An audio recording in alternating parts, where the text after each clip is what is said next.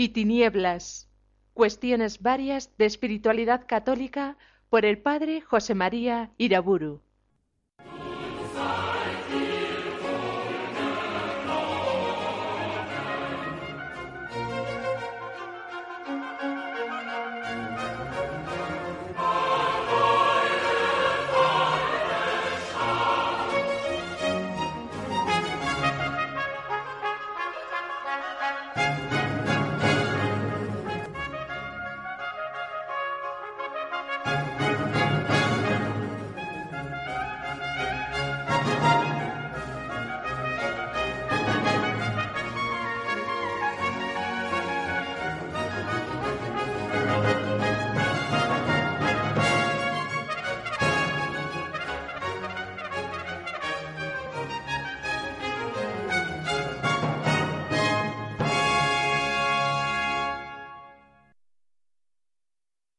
El nombre del Padre, del Hijo y del Espíritu Santo. Amén. En esta serie que he titulado Luz y Tinieblas, comienzo a considerar una nueva cuestión acerca de las vocaciones y más concretamente acerca de la escasez de vocaciones. Todos los cristianos han recibido de Dios no solamente la vocación cristiana genérica, han recibido también una vocación específica, la que ha de configurar a lo largo de los años su vida.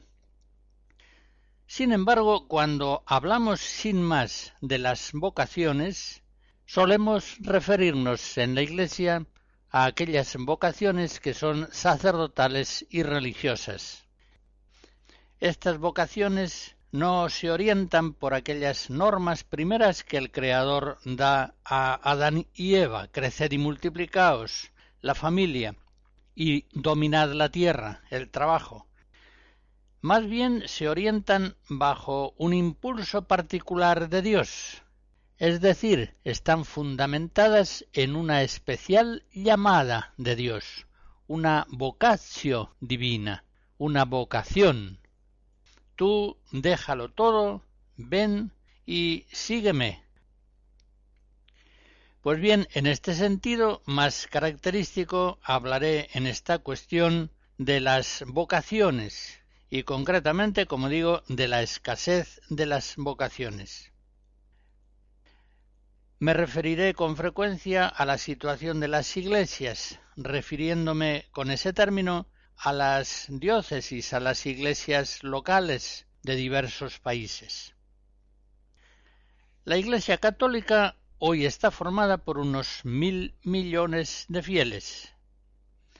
Y en cifras redondeadas podríamos decir que un 30% de estos fieles católicos viven en Europa, un 50% en América, un 10% en África y un 10% en Asia.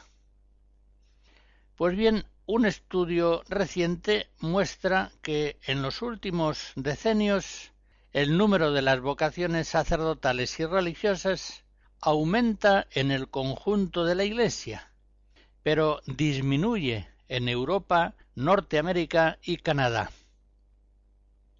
Estos informes y otros referentes, por ejemplo, a la práctica sacramental del pueblo cristiano, la asistencia a la misa dominical concretamente, hacen pensar que la Iglesia católica va disminuyendo mucho en los países ricos, precisamente aquellos de más antigua filiación cristiana, al mismo tiempo que crece notablemente en los países pobres, que fueron evangelizados por aquellos países hoy ricos y descristianizados en gran parte. Al examinar esta cuestión de la escasez de las vocaciones, yo voy a centrar mi atención especialmente en Occidente y más concretamente en Europa. De todos modos, no pocas de las consideraciones que iré haciendo creo que valen para otras iglesias de condiciones semejantes. Y creo que en todo caso, al menos como aviso, como advertencia, sirven para todas las iglesias. Juan Pablo II, en la encíclica Redemptoris Missio de 1990, en el número 36, al enumerar los fenómenos negativos que se apreciaban en la Iglesia presente, señalaba la descristianización de países cristianos, la disminución de las vocaciones al apostolado. Sugería, pues, el Papa una conexión objetiva entre ambos males, la escasez de vocaciones y la descristianización del pueblo cristiano. Ciertamente, como iremos viendo a lo largo de estas conferencias, hay un nexo indudable entre la escasez de vocaciones y la apostasía, al menos práctica, ampliamente difundida en el pueblo cristiano, en esos países ricos que en buena medida hoy han de considerarse apóstatas. Cuando buscamos las causas de ese brusco descenso de las vocaciones en unos cuantos decenios. Quizá alguno podrá decir a más riqueza menos vocaciones. Y esto es cierto, es verdadera esa relación, pero no siempre es una relación necesaria y suficiente. En la historia de la Iglesia hemos conocido pueblos ricos con abundancia de vocaciones sacerdotales, religiosas y misioneras. Pero esa vinculación entre mayor riqueza y menos vocaciones ciertamente tiene un fundamento verdadero. En el mismo Evangelio lo vemos en aquella escena del joven rico, en Lucas 18, cuando, habiendo sido llamado por el Señor, habiendo sido elegido por él con especial afecto, para que lo dejase todo y se fuese con él, se puso triste y no le siguió, porque era muy rico. Eso que sucedió hace veinte siglos en una persona, estaría sucediendo hoy en muchos pueblos ricos de antigua y profunda filiación cristiana. De hecho, es un dato indiscutible que la curva espectacularmente ascendente de las riquezas coincide en los mismos pueblos y en los mismos tiempos con una impresionante curva descendente de las vocaciones. También podría decirse, al examinar este fenómeno, que la escasez de las vocaciones no es sino un reflejo de la descristianización del pueblo y hay en esto no poco de verdad, ciertamente. Sin embargo, no se ve proporción entre el grado de descristianización del pueblo y el grado mucho más acentuado de escasez de vocaciones. Parece pues que con las causas ya señaladas, el enriquecimiento y la descristianización del pueblo, habrá que buscar para explicar la escasez tan acentuada de vocaciones otras causas fundamentales de orden doctrinal, litúrgico y disciplinar. Mendelssohn, Salmo 114.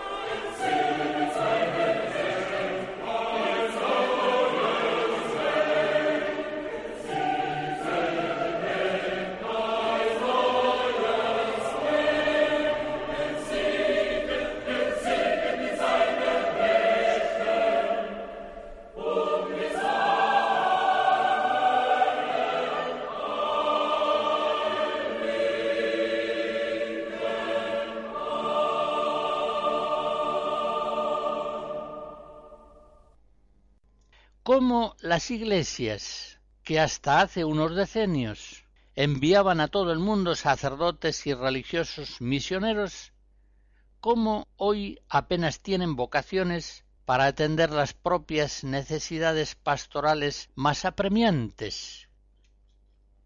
¿Cómo ha podido suceder esto? El problema es de tal magnitud, de tal gravedad, que debe condicionar hoy todos los planteamientos doctrinales y prácticos de estas iglesias. No puede remediarse un mal si no se conocen bien las causas de donde procede. ¿Cómo es posible que en tantas iglesias de países ricos y descristianizados, en el mismo tiempo, durante unos decenios, se haya producido una carencia de vocaciones tan generalizada y persistente que llega a comprometer la misma perduración de las iglesias locales afectadas. Un rebaño, y la iglesia es un rebaño, se dispersa cuando se queda sin pastor, pero un rebaño disperso ya no es un rebaño. Hasta cierto punto puede decirse que una iglesia que se queda sin pastores, se queda sin Eucaristía. Prácticamente no es ya la iglesia, al menos en plenitud. Pero son muchas las iglesias en Europa que en el último medio siglo han visto reducirse en un 40 o en un 60% el número de cristianos practicantes y en un 70 o 90% el de vocaciones. Y en otras iglesias de situación semejante a las de Europa ha sucedido más o menos lo mismo. Recuerdo un dato concreto. En los Estados Unidos, las religiosas se vieron reducidas a la mitad de su número entre los años 1966 y 1993. En 25 años pasaron de ser 181.000 a ser 92.000 religiosas. En Francia, entre los años 1966 y 1991, abandonaron el ministerio unos seis mil sacerdotes diocesanos y religiosos.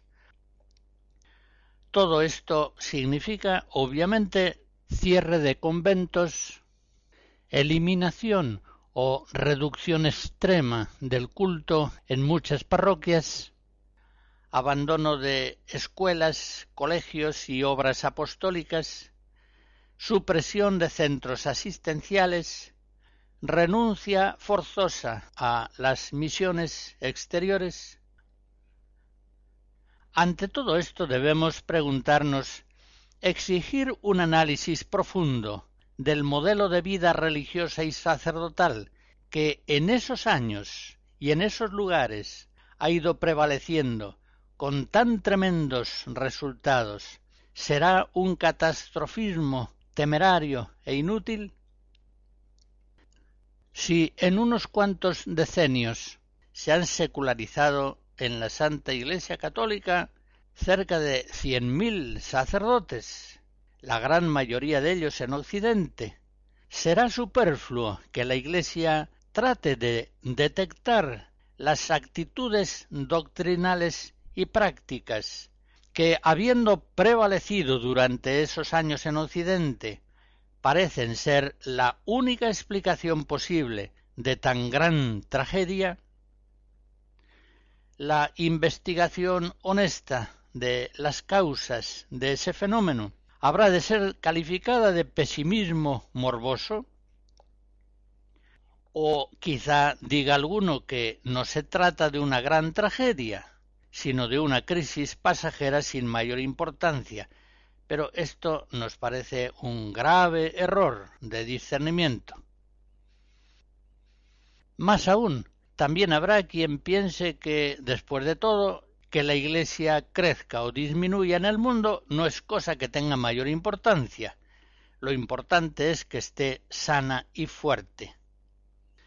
Pero a quien así piensa tendríamos que decirle es posible que una iglesia sana y fuerte esté en progresiva disminución, tanto en el número de fieles laicos como en el de vocaciones.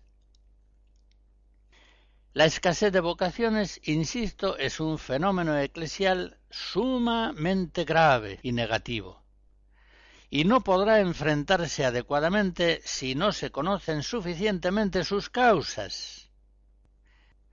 Y, sin embargo, de hecho, la búsqueda de las causas reales, verdaderas, de la escasez de vocaciones es un tema tabú en gran parte de las iglesias afectadas. Son muchos los que dentro de la iglesia parecen decididos a eludir esa investigación profunda, como si estuvieran pensando Bastante preocupados estamos con la escasez misma de las vocaciones y con sus graves consecuencias pastorales, como para que además hubiéramos de ponernos ahora a investigar sus causas.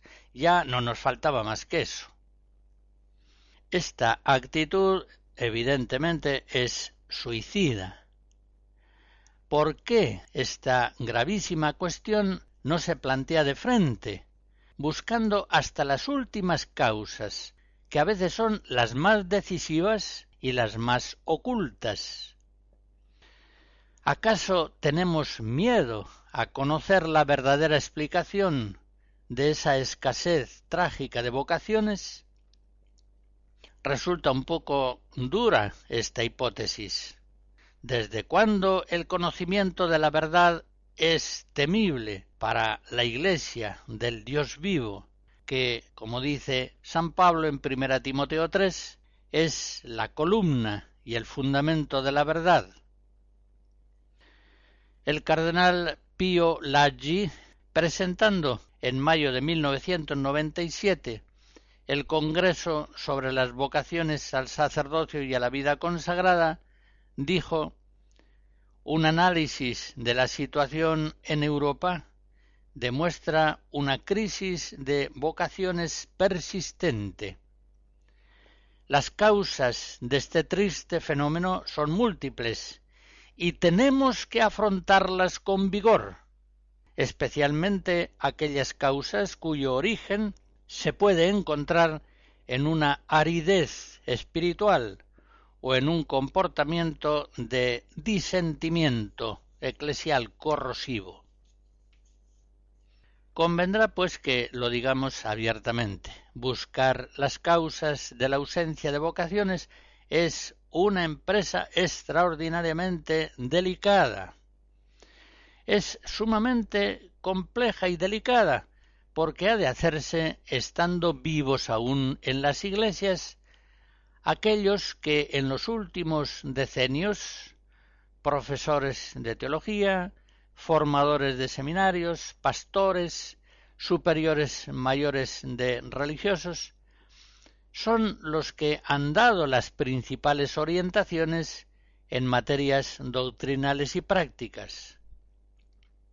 El problema, por tanto, es real, cómo distinguir las causas de los causantes cuando examinamos el origen de la escasez de las vocaciones, cómo evitar que la investigación de las causas de la escasez de las vocaciones venga a convertirse en una inquisición de los culpables principales de ese triste fenómeno.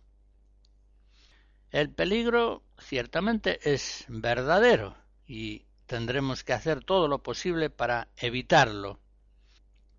No busquemos culpables. Como dice San Pablo en Romanos 14, ¿quién eres tú para juzgar al siervo ajeno?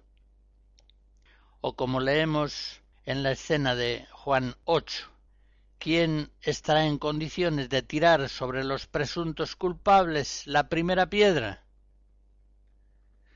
Por otra parte, la comunión de los santos implica profundas conexiones de méritos y de culpas. A veces en un cuerpo humano la cabeza no discurre bien o no actúa como debiera, no tanto por culpa propia, no porque esté mala, sino porque el corazón no le envía suficiente sangre. Y eso mismo puede pasar a veces en el cuerpo de las iglesias. Las deficiencias en los miembros pueden influir grandemente en los discernimientos y actuaciones de quienes están a la cabeza de las iglesias locales. No nos juzguemos, pues, los unos a los otros, que el que ha de juzgarnos es solamente el Señor. 1 Corintios 4. No busquemos culpables, pero busquemos las causas de la escasez de vocaciones. Ofenderíamos, por otra parte, a esos hombres principales de la Iglesia con sólo suponer que quizá ellos están más interesados por su propio prestigio que por el bien del pueblo cristiano. Y en todo caso, no investigar las causas de graves fenómenos negativos de la Iglesia, por temor a ofender presuntas susceptibilidades personales, sería una falsa caridad, sería una caridad sólo aparente. Las iglesias necesitan urgentemente conocer, reconocer las causas de la ausencia de vocaciones sacerdotales, religiosas y misioneras, para poner a ese grave mal los remedios necesarios. No es posible demorar por más tiempo el análisis profundo de las causas de un mal que amenaza gravemente la misma perduración de no pocas iglesias.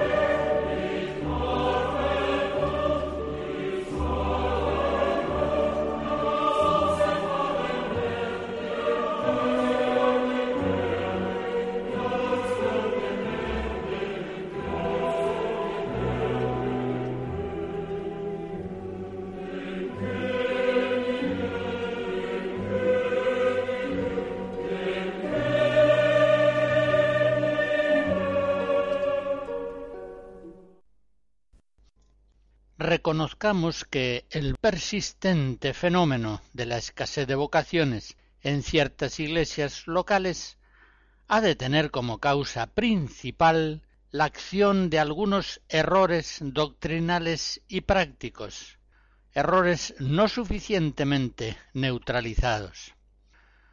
No se puede explicar en otra clave lo que en esas iglesias ha ido sucediendo.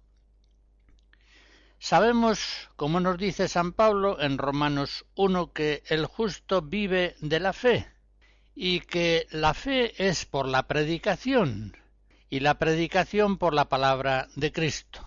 Esto último en Romanos 10.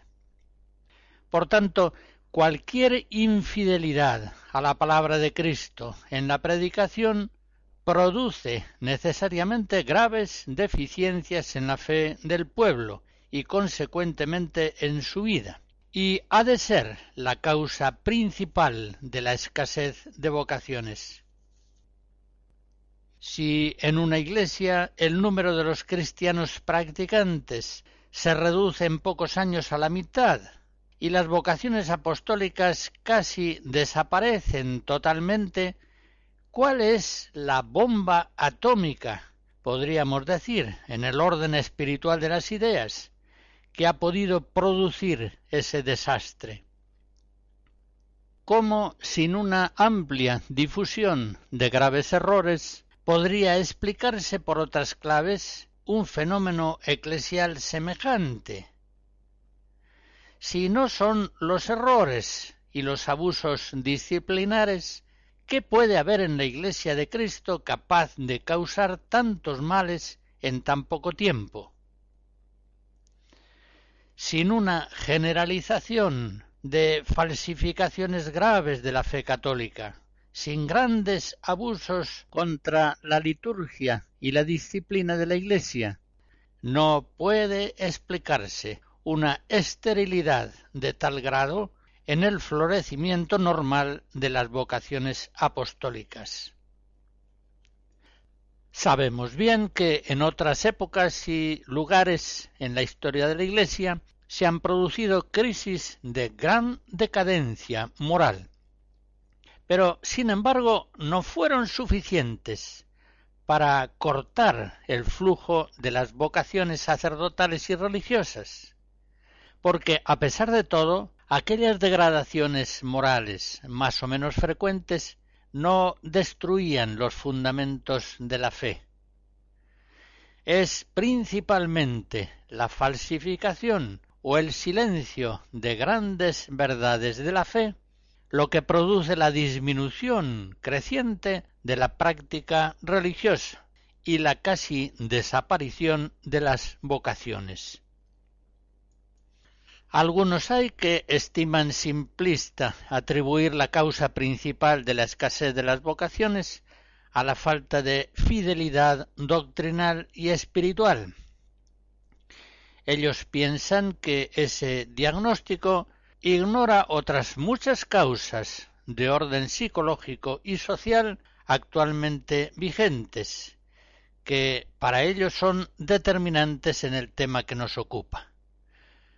Aluden, por ejemplo, al descenso de la natalidad, al paso demográfico del campo a la ciudad, aluden también a la diversificación de alternativas para una entrega altruista y tantas otras circunstancias. Desde luego no debemos ignorarlas. Hay que creer, sin embargo, que las causas principales de la ausencia de vocaciones pertenecen al orden de la fe y de la vida espiritual, y que esas circunstancias psicosociales no son causas, son más bien ocasiones que en forma de ningún modo determinante contribuyen a la ausencia de vocaciones. Esto que acabo de afirmar creo que puede fundamentarse en dos razones principales. La primera, como enseña Juan Pablo II en la exhortación apostólica Pastores da Bobobis del año 1992, en el número 36, la intervención libre y gratuita de Dios que llama es absolutamente prioritaria, anterior y decisiva a toda circunstancia personal o social. Y sigue diciendo esa primacía absoluta de la gracia en la vocación encuentra su proclamación perfecta en aquellas palabras de Jesús. No me elegisteis vosotros a mí, sino que yo os elegí a vosotros. Juan 15. Por tanto, la acción sobrenatural de la gracia que llama al cristiano para dejarlo todo y seguir a Jesucristo es una acción mucho más fuerte que todos los influjos que puedan proceder de circunstancias naturales, psicológicas, culturales, económicas, sociales.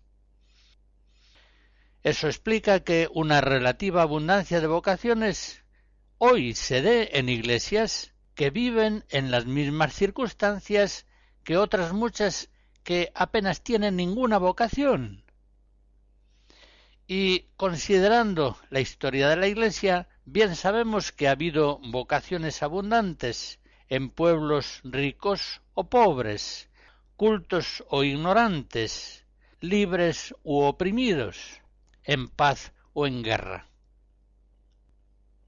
una segunda argumentación. Hemos de tener bien en cuenta que las circunstancias negativas para las vocaciones proceden normalmente de graves deficiencias doctrinales o morales. Por ejemplo, la extrema reducción de la natalidad en los matrimonios. Por tanto, no son meras circunstancias psicosociales neutras, capaces de explicar la carencia de vocaciones, sino que proceden de graves errores doctrinales por ejemplo, del rechazo de la encíclica Humane Vitae y de no pequeñas culpas personales.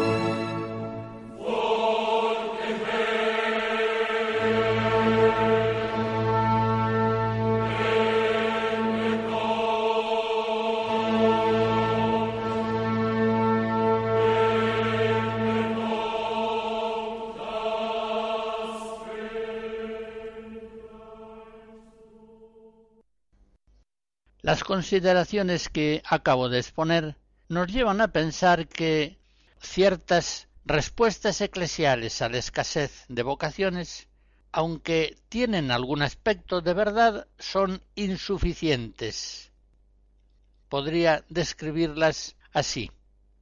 Hay quien dice, hoy estamos en la diócesis la mitad del número de sacerdotes que había hace treinta años y en diez años más habrá la mitad de sacerdotes que hay ahora.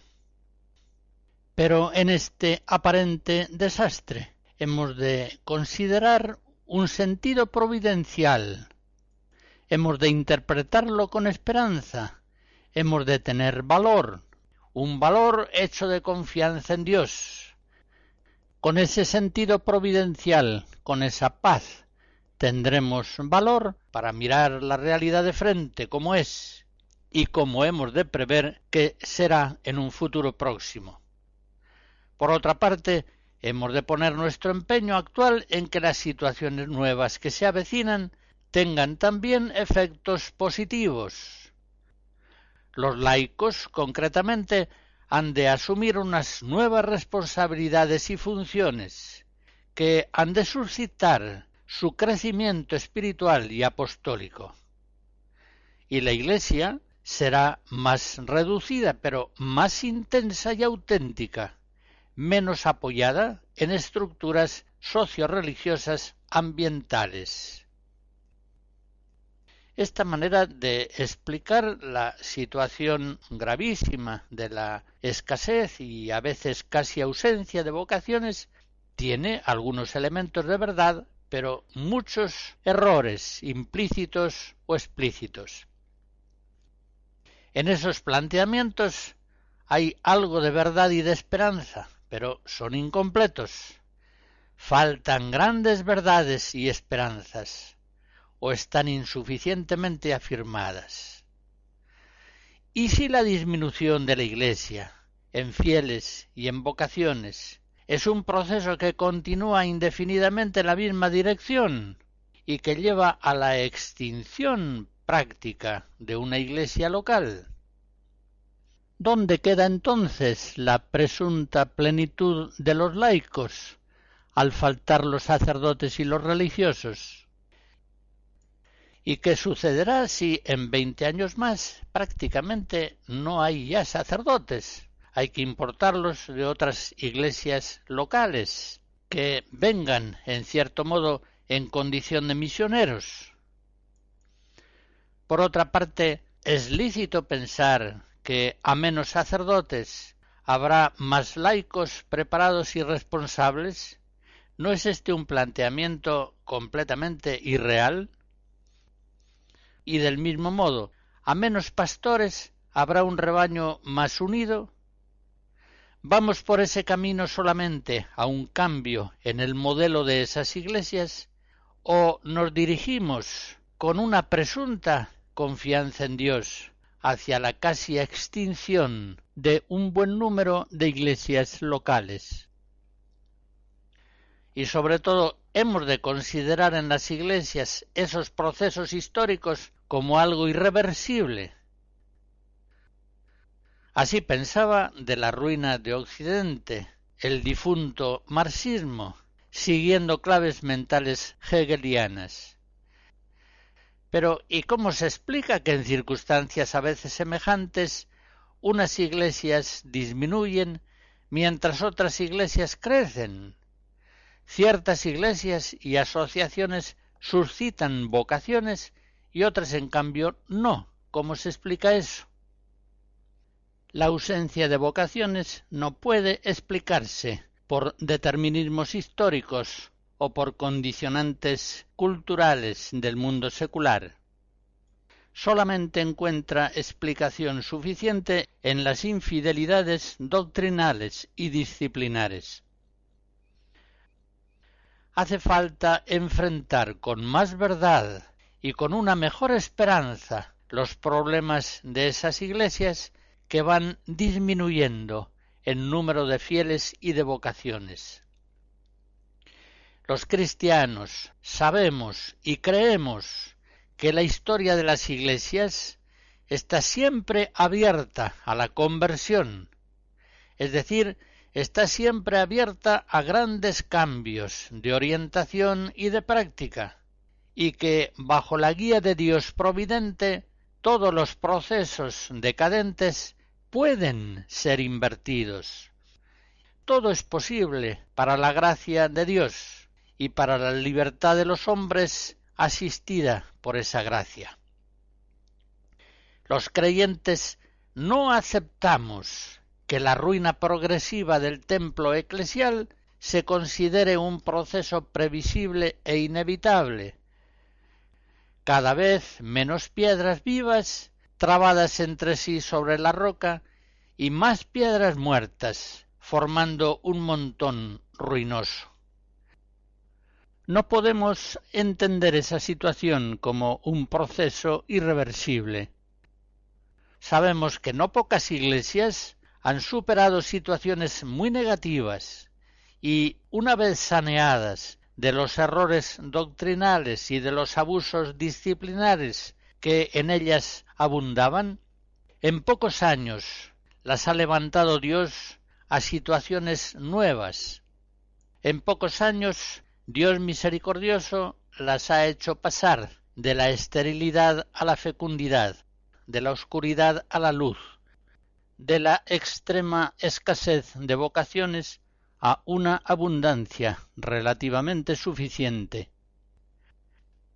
No nos resignamos a iglesias casi sin sacerdotes, iglesias en las que agentes pastorales laicos se encarguen prácticamente de todo, catequesis, enfermos, pobres, matrimonios, gobierno pastoral de la comunidad, iglesias en las que los pocos sacerdotes que haya corran de aquí para allá diciendo misas, lo único que los laicos no pueden hacer.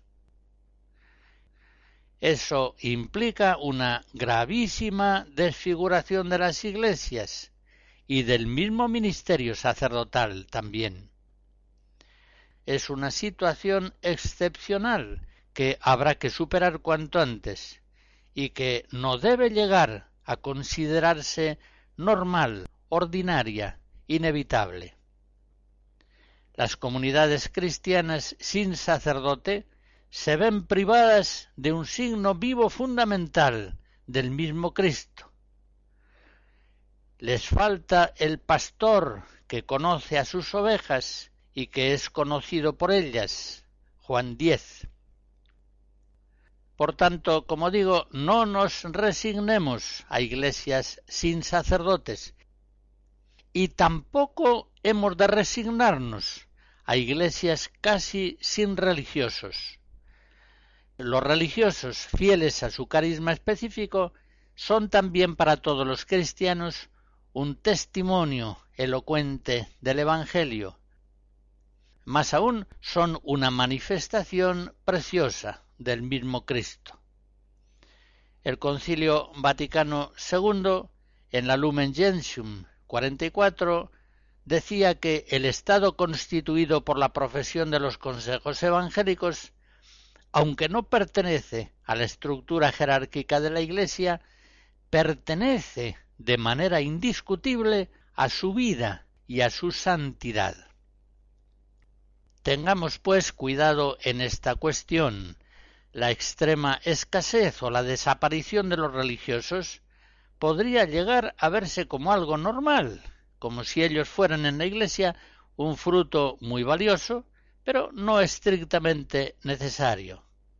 Sin embargo, no es así, no es esa la enseñanza concretamente del Vaticano II que acabo de citar.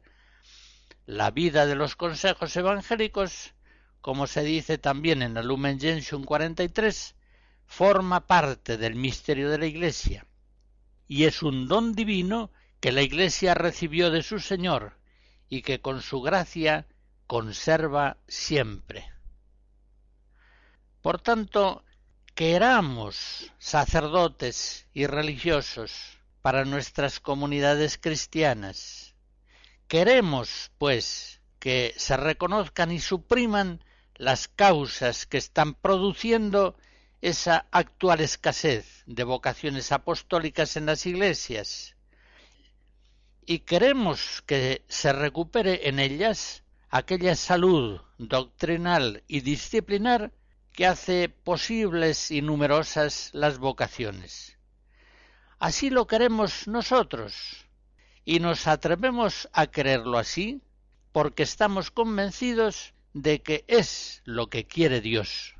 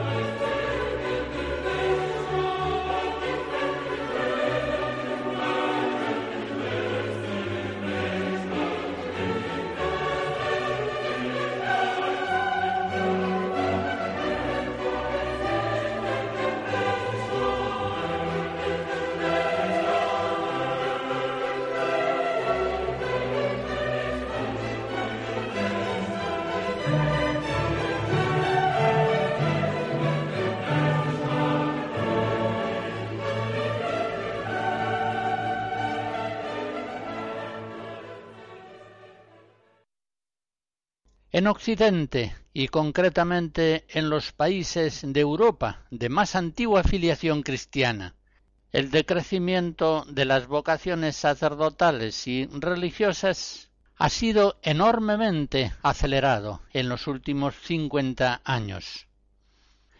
Una conferencia no es la circunstancia más apropiada para dar unas estadísticas con exacto detalle, pero en lo referente al número de sacerdotes y de seminaristas, trataré de hacerles gráfica la situación con un ejemplo, en el que necesariamente habré de redondear las cifras.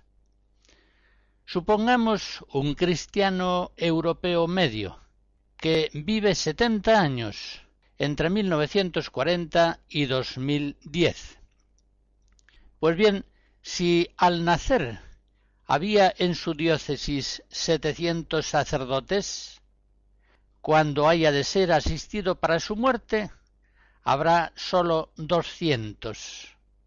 Es decir, en sus setenta años de vida, este católico habrá visto reducirse el número de sacerdotes en su diócesis a menos de un tercio del que había cuando nació. Y más o menos durante esos mismos setenta años, el número de seminaristas habrá descendido en cuatro quintas partes. No es fácil para un cristiano asimilar en su mente, en su corazón, adecuadamente unas cifras tan tremendas. Por eso, antes de estudiar en las próximas conferencias las causas de la escasez o de la casi desaparición de las vocaciones, convendrá que apunte ahora, aunque sea muy brevemente, qué significa esa gravísima disminución en el número de sacerdotes y de seminaristas. Significa que en esas iglesias locales carentes de vocaciones, casi ninguno de los bautizados está dispuesto a dejarlo todo para seguir a Cristo, dedicando así su vida a procurar en el mundo la gloria de Dios y la salvación temporal y eterna de los hombres. Esos fríos datos que he recordado significan que el verdadero amor a Dios y a los hombres está hoy muy débil en esas iglesias que no tienen vocaciones. Hacen pensar en aquel duro reproche de San Pablo en Filipenses 2. Todos buscan sus propios intereses y no los de Jesucristo. La ausencia de vocaciones denota pues una profunda descristianización, una gran infidelidad generalizada al mandamiento supremo del amor, del amor a Dios y del amor al prójimo. Esos fríos datos significan que la Eucaristía, la actualización de la pasión y resurrección de Cristo, el sacrificio universal de salvación que se ofrece en favor de los fieles y de todos los hombres, va celebrándose cada vez menos veces y en menos lugares. Los fuegos eucarísticos se van apagando unos tras otros. Significa que la identidad misma de la iglesia local se va poniendo en juego ya dice el sínodo sobre el sacerdocio, celebrado en 1971, que faltando la presencia y la acción del ministerio sacerdotal, la Iglesia no puede estar plenamente segura de su fidelidad y de su visible continuidad. Efectivamente, la Iglesia es un rebaño, es una casa. Ahora bien, un rebaño en su mayor parte disperso, ¿hasta qué punto es un rebaño? Quizá fue antes un rebaño, y quizá pueda volver a serlo. Pero por ahora no es un rebaño, sino un conjunto de ovejas que sigue cada una su camino. Una casa en la que la mayor parte de las piedras están caídas y desprendidas, ¿en qué medida puede decirse que verdaderamente es una casa? Una ausencia grave de vocaciones pastorales, sobre todo cuando se prolonga durante largo tiempo, significa, en fin, que en esa iglesia local es previsible un acrecentamiento de la presencia y acción del demonio, del padre de la mentira, una presencia y una acción que se manifestará sobre todo en la forma que le es más propia, la difusión de errores y las falsificaciones del cristianismo verdadero, el bíblico y tradicional. Conoce perfectamente el demonio, la Sagrada Escritura, y para algunas cuestiones la tiene muy en cuenta concretamente aquel texto de Mateo 26, heriré al pastor y se dispersarán las ovejas del rebaño. Por eso, en realidad, cuando se habla de la ausencia de vocaciones, Se está hablando de iglesias que se hallan en situaciones gravemente anómalas. Habremos de examinar, pues, cuidadosamente en las próximas conferencias algunas de las verdades de la fe y de la vida moral que, falsificadas o silenciadas por el padre de la mentira, acaban con las vocaciones sacerdotales y religiosas, y de este modo amenazan también la vida de todo el pueblo cristiano.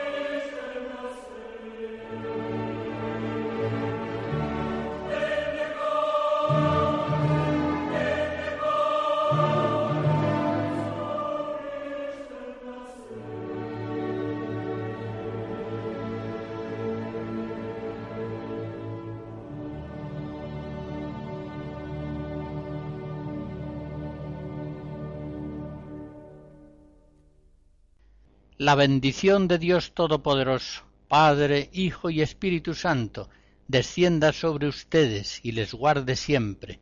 Amén.